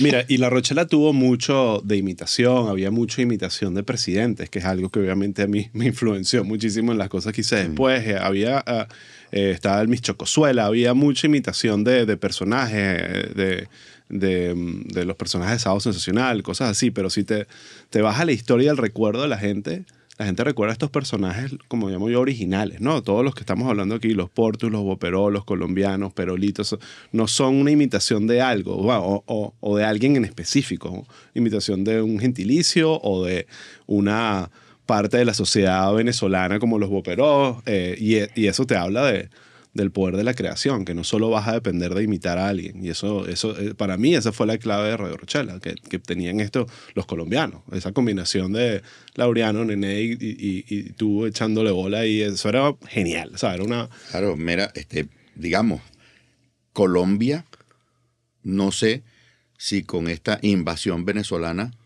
este, tuvo la delicadeza de hacer un personaje en algún programa cómico donde salieran ser tres venezolanos buscando trabajo. Claro. Porque esto fue producto de esa diáspora colombiana Claro. que se centró en Venezuela. O sea, obviamente era el país de al lado. Tenía una facilidad extraordinaria para entrar por los caminos verdes. O sea, caminaba 10 pasos y ya, ya, estaba, Sí, sí, sí. y ya estabas en Venezuela. Con, con un presidente este, afectísimo con los colombianos, como era Carlos, Carlos Andrés Pérez, que los ceduló a todos, le dio la bienvenida. Y no eran, y te aseguro que no eran ni 500 mil ni 800 mil, ni siquiera un millón, eran muchísimo más que eso. más. Eh, Fundaron barrios enteros, montañas enteras pobladas por, por colombianos, que yo me acuerdo que eso cambió a Venezuela Claro. esa oleada este, colombiana cambió por completo, por completo. Mi, o sea, mi vida, eh, digamos, la, la vida que yo conocí previa a, la entrada de los colombianos posteriores, totalmente distinta, totalmente distinta. Entonces, eh, digamos, había muchos colombianos buscando trabajo. Y nosotros habíamos desarrollado ese personaje en radio, trabajando en el programa de Nelly Pujol. No, miento, en el programa El Sabor de la Risa. Era en El Sabor de la Risa, con Américo Navarro nosotros empezábamos a hablar con acentos para practicar. Y eh, Laureano, eh, eh, Américo, un maestro en eso. Había dos maestros de los acentos en Venezuela. Uno era Roberto Hernández, padre, y Américo Navarro. Aunque, bueno, Betty Haas hacía muchos acentos, Irma Palmieri hacía muchos acentos. Pero como Roberto no, porque Roberto decía, Bueno, to- todo depende. Eh, Tú puedes el mexicano del norte, que te habla así. Y a la gente de, de Veracruz, que es distinta. A La gente de Veracruz habla, habla más, más, más de- Tenía todos los... hacía paraguayo. sí, exacto. O sea, tú conoces a alguien que di- yo, háblame como un paraguayo, hacía nicaragüense, hacía, o sea, ese tipo de, de acentos los tenía todos Roberto Increíble. Hernández. Entonces, eh, nosotros practicando esos, esos acentos inventamos, eh, digamos, unos personajes colombianos. Y, eh, bueno, esta es una anécdota también. Este, Gonzalo Valenotti y Francisco Martínez lo escribían para el programa de, de, de Américo. Y Irma Palmieri era la que siempre entrevistaba a, a los dos colombianos, que éramos Américo y yo, buscando trabajo, que se asustaban cuando había algo y entonces se retiraban. Eh, porque todo, todo conllevaba un riesgo. Y todo, por ejemplo, Maicao. Sí, te iban a deportar. Entonces lo que querían era tener cuestión con la policía porque lo deportaban. Y yo hacía un tercero con otra voz. Pero esta voz, para que se diferenciara de la primera, yo la hacía más aguda. Irma no aguantaba la risa cuando yo hacía la tercera voz. Y entonces ya previamente a la lectura me decía, no hagas ese tercero porque eso no está escrito aquí. no hagas el tercero. No, pero eso da risa. Sí, da risa, por eso que te digo. pues, no- no me- ella era de, las de las actrices correctísimas. Disciplinada. sí. disciplinada, con una dicción perfecta, con una entonación, una cosa. pero Había, había, había mucho de esa raza de, de disciplina en esa época. Y entonces no se permitía reírse. Pero entonces eh, los escritores escribieron el tercer, el tercer personaje dice, bueno, ya está escrito. Ya está escrito. ya. Ya te jodiste. Entonces yo le pregunté, ¿pero por qué te da tanta risa? Y me dice, es que a mí me parece que es un enano. pues tú sabes que del trabajo en radio, eh, uno, uno iba aprendiendo, ya yo tenía eh, tiempo en la radio, y entonces eh, tú hacías el plano alejándote del micrófono. O sea, obviamente este es, esto es primer plano, esto es segundo plano, y este es tercer plano. Entonces eh, Américo decía, es, mire, van a, van a tomarse el agua. Sí, tomémosle. Y yo decía, sí, tomémosle. ¡Y tomémosle! Decía el otro, que estaba lejos, ¿no? Entonces ella decía que estaba lejos porque era un enano. Y eso fue lo que te hizo el clic para, ok, vamos a hacerlo enano en la televisión. Pero la anécdota viene ahora. O sea, eh, dice eh, Francisco Martínez, vamos a pasar esto para televisión. Vamos a hacerlo en televisión. Está muy exitoso en la radio, vamos a hacerlo en televisión. Entonces, chévere, coño. pues. Cuando yo llego a grabar, no me dan el libreto. Y entonces me dicen, no, no, no te lo dieron a ti. Se lo dieron a, a otro actor porque tú tienes ya muchos mucho personajes. Y bueno, es cierto, es cierto, no está bien que se lo den a, a otro actor. Para mí, obviamente, era un descanso, menos trabajo. Y lo hizo, creo que Edgar Guevara. Y qué sé yo, él no sabía nada que el personaje se había concebido ya como un enano. Y lo hizo y no pasó nada. No, no, hubo, no, no hubo la aceptación inmediata. Ojo, tampoco le dieron chance a Edgar ahí, porque, por ejemplo, los guoperos, los tres primeros guoperos eran una basura. O sea, no sirvió. Y yo dije, bueno, fracasé. Pero el cuarto fue una cosa tan fenomenal que, que sí. Y le, y le estaban dando largas porque me tenían fe. Sí, a veces solo hay uno que hace que todo cambie, ¿no? Un, un sketch. Sí, un sketch que ya le, le consigues la cuestión por ahí. Nené aportó mucho para, para los guoperos, muchísimo. Demasiado, ¿verdad? Entonces yo, me- cuando la otra semana volvieron a, a meter el libreto, pero esta vez era conmigo. Y entonces ahí sí, mire, yo lo voy a hacer enano. ¿Cómo? Sí, sí, oye, pero eh, estás burlándote de los enanos. No, es un enano. Sí. Simplemente un enano. En- aquí no se habla de que él es enano. Aquí nadie se burla de él. Simplemente Simplemente, son es. tres personajes y uno de Y ellos uno de es ellos enano. enano. Como, como está Nene Quintana, que es un alto, un Sí. tipo altísimo, puede haber uno chiquito. Exacto, y, y bueno, y así fue. Ningún sindicato de enanos se molestó, ningún colombiano se molestó, y fue un éxito desde el primer día. Ese, ese Qué increíble. De, de los colombianos desde el, el mundo ha primer día cambiado. se pegaron. Yo no me imagino eso pasando así ahorita. Siento que el mundo ha cambiado a un punto donde cualquiera se ofende por cualquier vaina. ¿No te parece? Sí, es increíble. Ya habían ciertas, ciertas cosas, porque mm, de hecho nos lo habían advertido. Este, las televisoras, sobre todo, se cuidaban Claro. de que nadie se quejara de lo que, de lo que se hacía en Rochela, porque si se quejaban, iban, pedían disculpas, sacaban el, el- el personaje del aire. Que es muy difícil y eso tú me lo enseñaste cuando estábamos haciendo nada que ver, creo. Cuando la vaina de risa es- muy difícil poder quejarse de- Sí. del asunto, ¿sabes? Sí, porque Y porque se tiene que cuando no reír te- el enano. Exacto.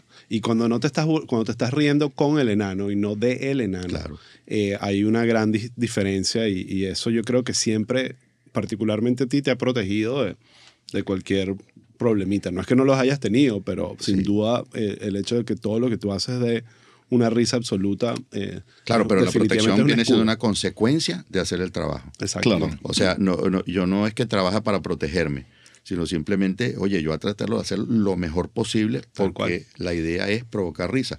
Cosa que hay hoy en día comediantes que no han entendido. O sea, el, el fin es provocar risa, no satisfacer tu ego eh, diciendo eh, lo hice lo perfectamente como me mandó el profesor.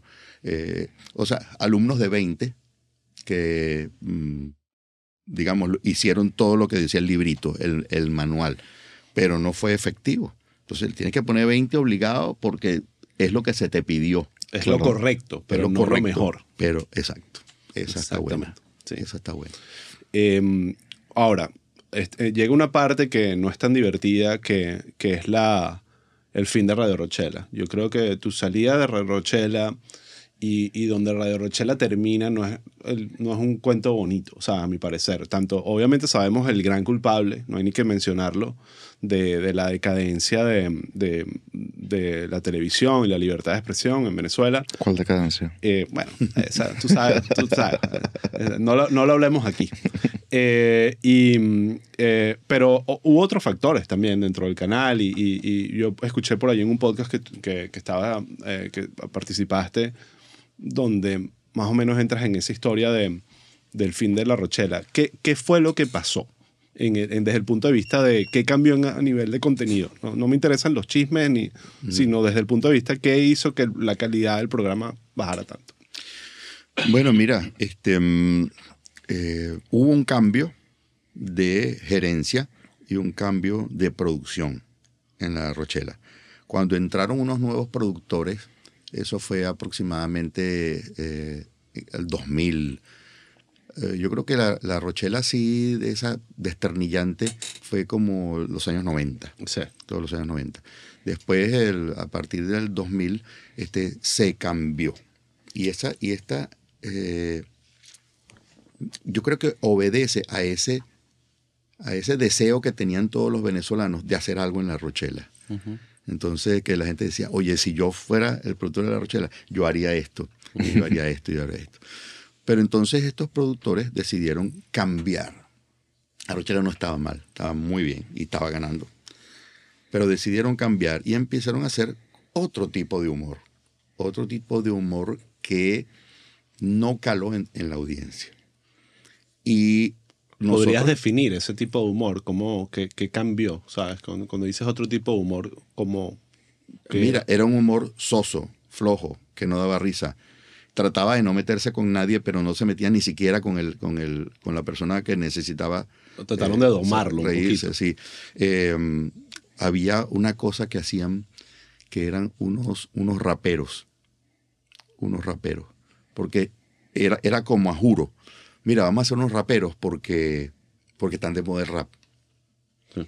Eso no, nunca debe ser motivación Sí, claro. para crear algo. O sea, la, la creación tiene que ser de inspiración, de, de pensamiento, de, de combinación de, de cosas que se genere del creador, no de un estudio de mercado, Claro. ni, ni, de, ni, ni de un análisis. Sí, Estratégico. que descu- es- descubriste de algo gracioso en lo que sea, pues. Claro. yo, yo siempre les decía a ellos, coño, si ustedes fueran este, los, los, eh, los mecenas de Picasso, Picasso estaría pintando bodegones en, en- en las, en las carnicerías. Sí. O sea, y bonitos. O sea, que la vaca se parezca a una vaca y que todo sea eh, eh, porque, porque es lo que a usted le parece y, y- y nunca hubiese desarrollado el genio que desarrolló. Entonces, coño, tiene que permitirle al creador, tiene que permitirle al actor, a esa, a esa combinación actor-escritor, de que surjan lo- los personajes reales. Bueno, no se permitió, se hizo lo que ellos quieran y la Rochela empieza a bajar, pero seguía ganando. Claro. Nosotros empezamos a, a sentir en la calle el rechazo.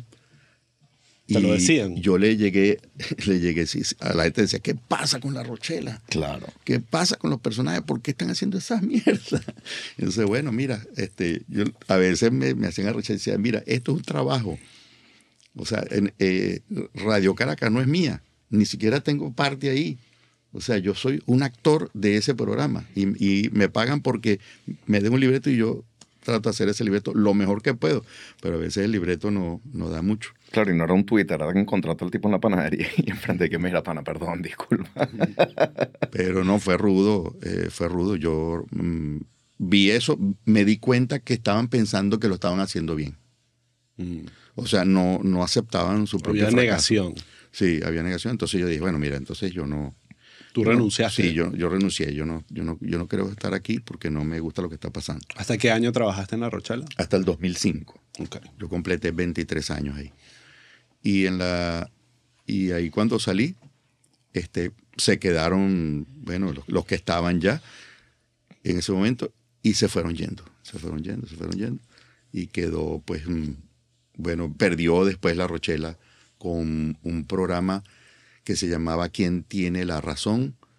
o Uno ¿Cuál es la solución? Uno de jueces. de jueces con Anabel Bloom, que era la, Ojo, que te confieso, dan risa por la razón equivocada, Sí. pero dan mucha risa esos programas. Sí, yo me acuerdo que nosotros teníamos una parodia de, de, mm, ¿cómo se llama este pana de la, de la oposición que tenía las cejas unidas? Eh? Julio Julio, Borges. Él empezó con, con Pri- Primero Justicia para Todos. Ah, justicia para todos. Y de ahí sale todo el tenía nombre ese pedo. Justicia para todo, pero Sí. ese era comiquísimo. Comiquísimo. comiquísimo. Comiquísimo, increíble. Eh, la- que Julio Borges empezó a- en su carrera en un programa de jueces de televisión. Disculpen con la tos, pero bueno, aquí saliendo de una. Eh, bueno, eh, y bueno, y obviamente después el, el resto es una historia bastante corta, ¿no? En el 2008 cierran Radio Caracas. En el 2007. En 2007, 2008 eh, se acaba eh, eh, esa etapa de- de- del canal. Eh, ellos después hacen intentos con RCT Internacional, pero todo eso muere y Radio Rochela termina desapareciendo formalmente en el 2010. Sí, bueno, el, el gobierno eh, aplastó la cucaracha, pero después bailó arriba, Exactamente. después de la cucaracha muerta. Entonces siguió cerrando todo lo que pudo y bueno, hasta que se quedó eso. Mm, La gente eh, que quedó intentó hacer otras cosas, pero había muchos, muchos, mm, ¿cómo se dice? Muchos trabajadores, muchos obreros, mucha gente que dependía de la, de la empresa y bueno, fue bastante triste. Fue muy triste, sí, Eh, por muchas yo- razones. Yo no tuve problemas porque yo ya tenía mucho trabajo afuera. Claro. Mucho trabajo en, en teatro, en, en- en diferentes partes del país. Y por esa época, por el 2000, eh, en realidad como en el 2004, del 2002 al 2004, ya habíamos empezado a viajar fuera de Venezuela. Y ya no teníamos el compromiso del viernes en Exacto. Venezuela, que era, que era compromiso sin fijo, sin económico. Y entonces eh, empezamos a tener libertad para, para viajar, bueno, se puede llamar libertad. Sí. Bueno, exacto, para poder buscar el- otras maneras de, de- de seguir con tu negocio, de vivir de la Exacto, comedia. Exactamente. Eh, te voy a echar un cuento antes de cerrar y ya entrar en la parte adicional eh, de un cassette que cambió mi vida. Y esto creo que yo te lo eché hace muchos años, pero quiero aquí com- comentarlo. Estaba en el colegio y llega, como dices tú, siempre están esos amigos que las amistades casi que eh, eh, están abonadas por, por el humor y el hacer reír, ¿no? Y eh, quién hace reír más al otro. Nadie ahí estaba interesado en todavía en el negocio de la comedia, pero sí en hacer reír todo el tiempo.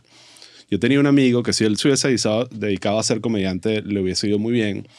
Eh, todavía, ten- más bien me escribió ayer que viene a Miami, estoy muy contento, se vive en España, se llama José Antonio Melián. Eh, le decíamos frijolito porque es como de este tamaño. Eh, y él un día llega y me dice, me da un cassette, ¿no? De esos TDK grabados. tienes que escuchar esta vaina. Yo agarro, me llevo ese cassette, que ah, confieso aquí abiertamente que nunca se devolvió ese cassette. y eso era un cassette pirata de un show de Milo Lovera en Mérida. Me acuerdo perfectamente porque eh, lo decía y se hablaba con el público de Mérida y vaina. Y bueno, Milo, tú no tienes idea de lo que... O sea, primero yo le di pela a ese cassette, se lo mostraba a todo el mundo, a mi familia, lo ponía en reuniones familiares. Y mm, esto estamos hablando de mm, probablemente año 91, 92, principios de los 90. Obviamente no tengo una claridad exacta de cuándo estaba ese cassette. Pero ese cassette era una presentación tuya. eh, recordemos, eh, importante aquí aclarar, Emilio cuando se presentaba no era solo él, había una orquesta, había músicos atrás. Eh, me acuerdo mucho de mm, imitaciones a políticos, que imitabas a Carlos Andrés, a Lucinchi, también imitaste a Licán, que lo mencionaste antes. Había una imitación que todavía recuerdo algunas partes, unos punchlines de Luis Herrera, que decía, empezabas a decir todas las vainas que, que él comía.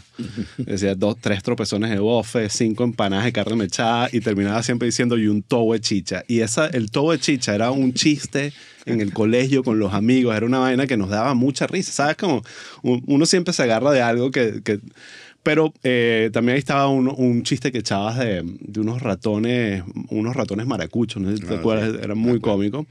Y estaba el chiste del garro de Drácula, que era mi favorito. Qué y esto, vaina tan es- épica. es- esto es mucho antes de que ese chiste realmente se popularizara y se vira- viralizara. Era, Sí, comienzo los 2000. eh, eh, eso, eso explotó mucho después con los quemaditos y la vaina, pero ese chiste tiene, tiene desde, desde ese entonces.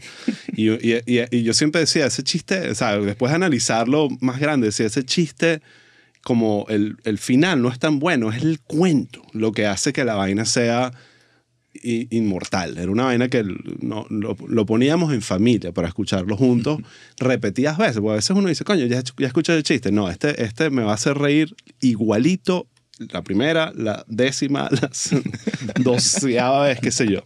Entonces, bueno, es, de verdad eso me, me generó a mí una fascinación por, por la comedia. Me acuerdo que había otro cassette, eran dos, uno de Emilio y uno de Álvarez Guedes, que era otro comediante cubano que Fenomenal. fenomenal y muy genial y muy cómico y también, y además me encantaba, eh, yo veo mucha gente eh, criticando los acentos y digo, lo mejor que tiene es el acento cubano. Si tú agarras a, a- a Álvarez Guedes y le dices, mira, trata de ponerte neutro para que todo el mundo le guste, eso va a ser la peor y el peor comediante de la historia.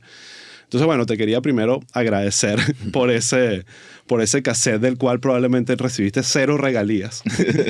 Eh, pero, pero háblame sobre todo ese cuento de cómo, cómo llega ese, ese chiste del, del, del carro de Drácula, o creo que también lo llamaban el malandro cagado. Había como. El malandro cagado. Eh, eh, ¿Cómo es ese? cómo- eh, échame la historia de ese chiste, porque es un, un chiste legendario para los venezolanos. Sí, bueno, lo que pasa es que mm, ese, ese chiste me lo refiere a mí Carlos Sicilia. Wow. O sea, Carlos siempre se acercaba y me decía, Marico, te tengo un chiste para show. Un chiste para show. Tenía una visión muy clara de lo que era un chiste para show. Este, en la época en que eh, queríamos hacer chistes y stand-up, el híbrido es eso que decíamos nosotros. O sea, convertir al chiste en una estampa criolla. O sea, agregarle historias que in- innecesarias para, digamos, para, para, para que dejara de ser chiste y pasara a ser una historia. Y estas cosas llegaron a dar más risa que el, que el final del chiste, que Claro. ya todo el mundo se lo sabía. Y entonces, por eso es que ese chiste, entre otros chistes que nosotros alargamos, pasó de 40 segundos a 8 minutos. Este, Oscar Llanes decía, tú lo que haces es una estampa criolla. Tú le estás dibujando el paisaje que ya conocen a la gente. Entonces, cuando la gente empieza a reconocer su propio paisaje, eso le da como una satisfacción, como una, como una, como una eh, euforia. Porque dicen, Euforia. eso pasa, eso lo he visto, eso es así. Y entonces esa, esa, esas cosas le daban mucho, le hacían ganar mucho al chiste. El, eh, el chiste se contó hace, debe haber sido hace más de 30 años. Ese, ese chiste hace más de 30 años. Y bueno, este, nosotros sufrimos, los comediantes venezolanos, sobre todo de esa época, que esperábamos, y bueno, y los músicos también, sufrimos de la, de la desconsideración de nuestro propio público, de la mucha consideración para alabarnos, para bendecirnos, para, pero de la poca consideración para pagar una entrada o para comprar un, un CD. El venezolano siempre se sintió muy, muy, muy pilas, muy avispado cuando se ahorraba los 70 bolívares que podía haber costado un, un original. Y de hecho, yo lo supe con, el, con la primera producción y decidí no hacer más nunca nada, porque en realidad se perdía el dinero. O sea, si tú ibas a un estudio o alquilabas un sitio y ponías una grabación bien hecha, que grabaran las risas y todo aquello que implicaba hacer un, un show en vivo, todo ese dinero lo ibas a perder. Sí. Todo ese dinero. Y de hecho yo hice una sola grabación y este, antes que saliera al aire el original ya estaba el, Wow. Qué o sea, arrechera. el motorizado que se lo llevó. Lo, vendió y alguien se hizo millonario. Y después se hizo una industria de la piratería gigantesca. Este, la gente en la calle vendía mi, mi trabajo grabado de, bueno, de inescrupulosos que llegaban con equipos a grabar. Claro. Llegaban con equipos, o sea, impunemente. O sea, no había... Sí, esto que yo, yo me acuerdo del cassette que, ya- que yo escuché, se sentía que no era una grabación profesional, se sentía que era alguien que había llegado y Bootleg. puso un microfonito ahí y, claro. y sacó su, Sí, su pero- material. Y habían buenas grabaciones, porque Sí. habían este, también sonidistas inescrupulosos que, que Sí. grababan y se lo quedaban y lo, lo vendían. Increíble.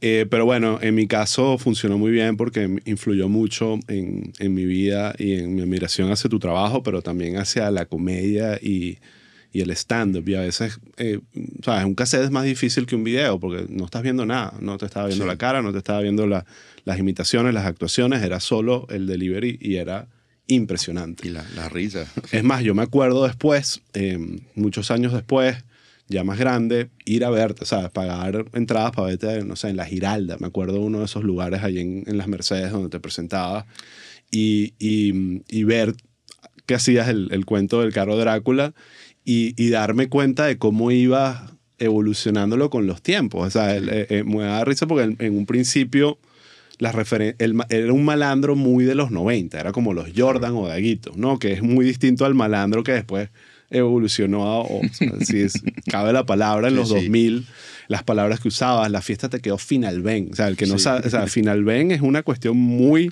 de los 90 en Venezuela, muy Claro. particular, ¿no? Eh, ahora, voy a aquí ya a decir, eh, chisteinterno.com van a poder ver todos los episodios completos. Eh, los estamos poniendo en YouTube, ca- un, un buen pedazo, pero si quieres ver la entrevista completa, tienen que entrar a chisteinterno.com, suscribirse, eh, pagar la membresía, es importante. Y así, bueno, eh, podemos sustentar y, y que aquí Astro Studios también eh, nos ayude con esta bella producción. Eh, quiero hablar ahorita, Emilio, preguntarte sobre el Emilio después de la Rochela. Y recuerda, suscríbete o síguenos para no perderte de todo lo que viene.